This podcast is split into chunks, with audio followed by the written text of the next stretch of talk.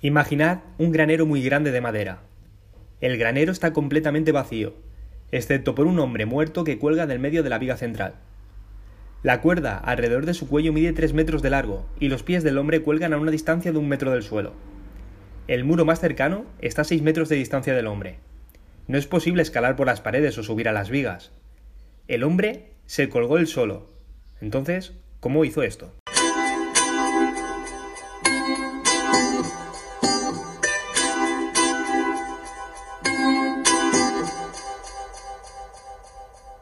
La curiosidad mató a... Los ¡Hola gatunos! El verano ya llegó, ya llegó y la fiesta comenzó. Los niños ya no tienen cole. ¡Bien! Ay, no, está súper emocionada. Y yo también estoy emocionado, gatunos. Este es nuestro séptimo episodio y es alucinante ver todas vuestras muestras de apoyo al canal, aplausos y recomendaciones. De verdad, mil gracias por toda esa energía. Sabéis que leo todas vuestras comunicaciones a través de mis redes sociales. Y quiero destacar hoy al gatuno Willow22, que me comentaba por privado que quería que hablásemos sobre la curiosidad de por qué tenemos apéndices si realmente no tienen ninguna utilidad.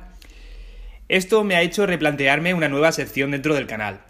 Siempre que reciba alguna sugerencia sobre algunos temas de los que eh, sean más curiosos, se elegirán los mejores y se irán tratando en la nueva sección bautizada como Pregunta for You. El nombre de la sección es idea de Ainhoa, pero a mí me ha encantado.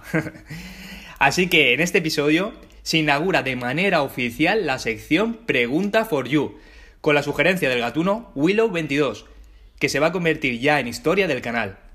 Gracias, es un honor dar respuesta a tu curiosidad. Comienza Pregunta for You.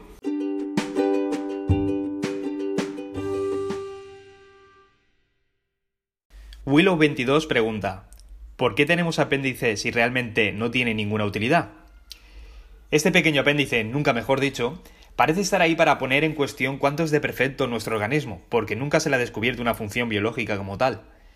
Entonces, ¿qué hace un órgano inservible dentro de nosotros? Lo único que podemos esperar de él es que se inflame, causándonos dolor y que tengamos que estirparlo quirúrgicamente. Pero parece que sí tiene una función.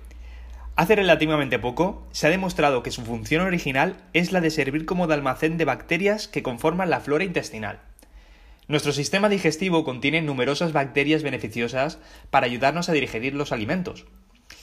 Pues resulta que cuando se tiene una infección, por ejemplo, algún caso de diarrea, y se expulsa todo el contenido de los intestinos, también desaparece la flora bacteriana natural, y puede poner en peligro incluso nuestra vida.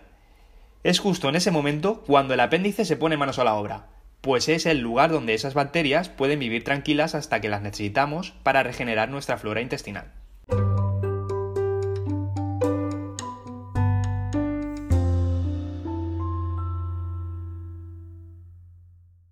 Comienza el top 5. En el número Cinto. La presidencia de los simios. Hubo un chimpancé que vivió en el zoológico de Río de Janeiro, llamado Tiao, nombre abreviado de Sebastião. Este macaco era conocido por arrojar todo tipo de cosas a los visitantes. En 1988, la revista Gaceta Popular de Brasil lo minó de broma como candidato a la presidencia de la ciudad. Como por aquel entonces había mucha gente inconforme con los verdaderos candidatos, el simio recibió alrededor de 400.000 votos. Esto quería decir que de ser un candidato real, habría quedado en tercer lugar de 12 contrincantes. Tiao venció a la mayoría de candidatos y nunca lo supo, convirtiéndose en símbolo de desencanto popular con la política de Brasil.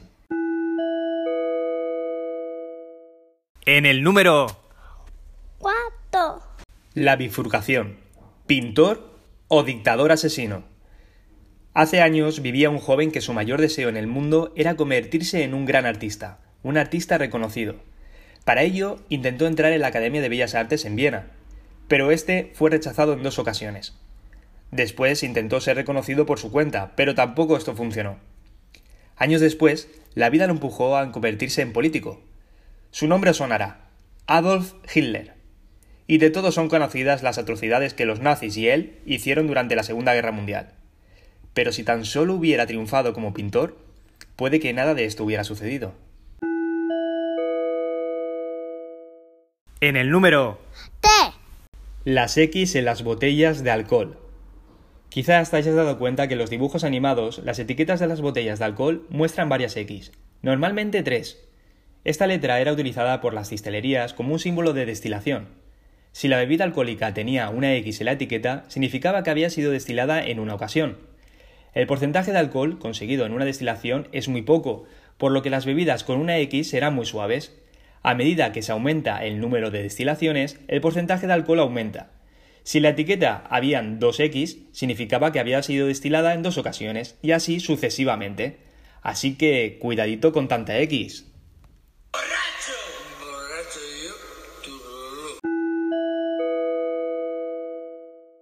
En el número. Test de embarazo y sapos. Antes de 1960, las pruebas de embarazo no eran tan sencillas como orinar en un palito o tira reactiva. El proceso era mucho más complicado. El médico tomaba una muestra de orina de la paciente y la enviaba a un laboratorio en donde se inyectaba bajo la piel de un sapo.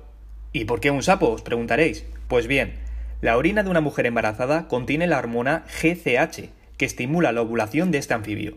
Si el sapo desovaba en 24 horas, el test se consideraba positivo. Y en lo más alto del top de hoy, en el número Uno. Palomas mensajeras. En realidad, las palomas mensajeras no son capaces de viajar a cualquier sitio que se te ocurra, sino que cuando son liberadas, éstas vuelven al lugar donde fueron criadas. En el pasado, estas aves eran transportadas de jaulas a lugares lejos de su hogar, en donde permanecían enjauladas hasta que eran seleccionadas para transportar un mensaje. No se elegía una paloma al azar. Cada sitio tenía ejemplares provenientes de varios lugares. Cuando se quería mandar un mensaje a una determinada localización, se escogía la paloma cuyo lugar de nacimiento fuera el mismo al que se quería mandar el mensaje.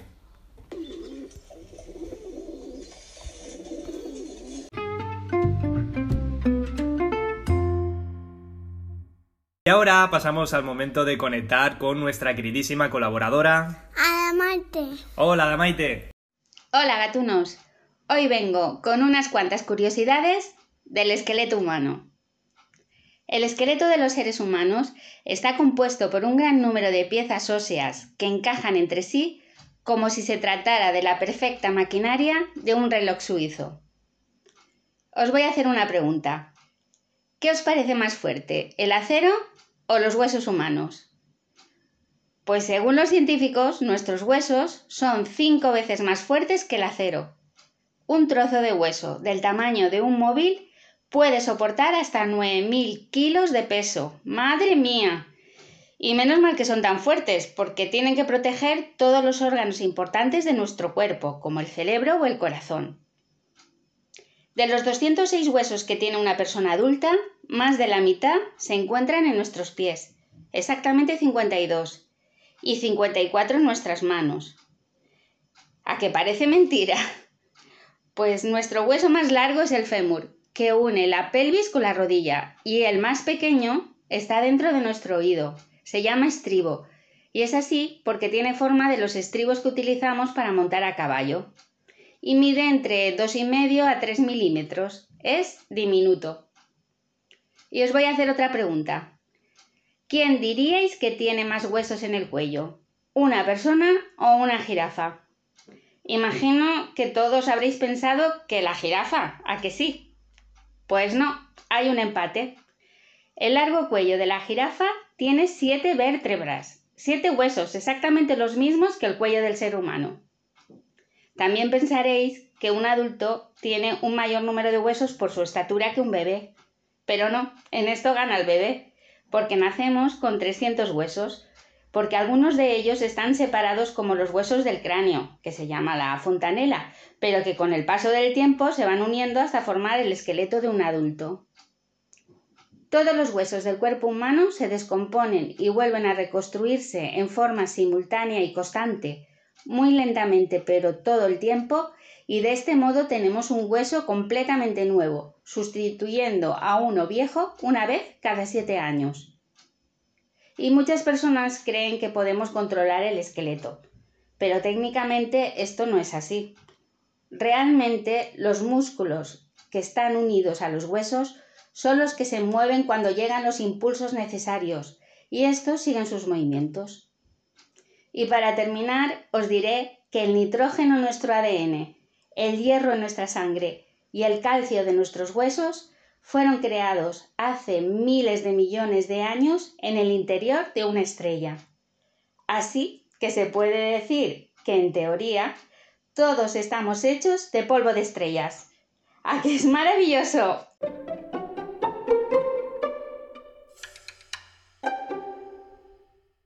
Y tras el top de hoy voy a dar respuesta a la pregunta introductoria. La solución es que este hombre se subió a un bloque de hielo y con el paso del tiempo este se derritió.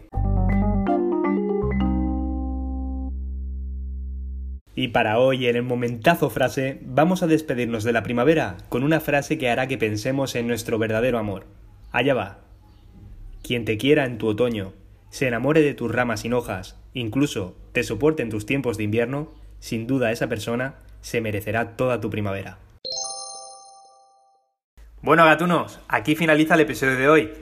Me despido de vosotros como lo ha hecho la primavera, aunque la curiosidad mató a un gato, vuelve un poco antes, el próximo viernes.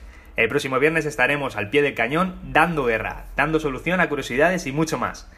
Recordad que esperamos vuestras peticiones, comentarios, me gustas y sobre todo reproducciones.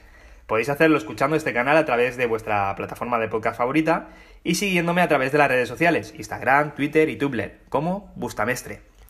Ahí podréis encontrar también cada día las mejores frases reflexivas y motivadoras. Gatunos, gracias por existir. A disfrutar del verano y hasta el próximo viernes. ¡Hasta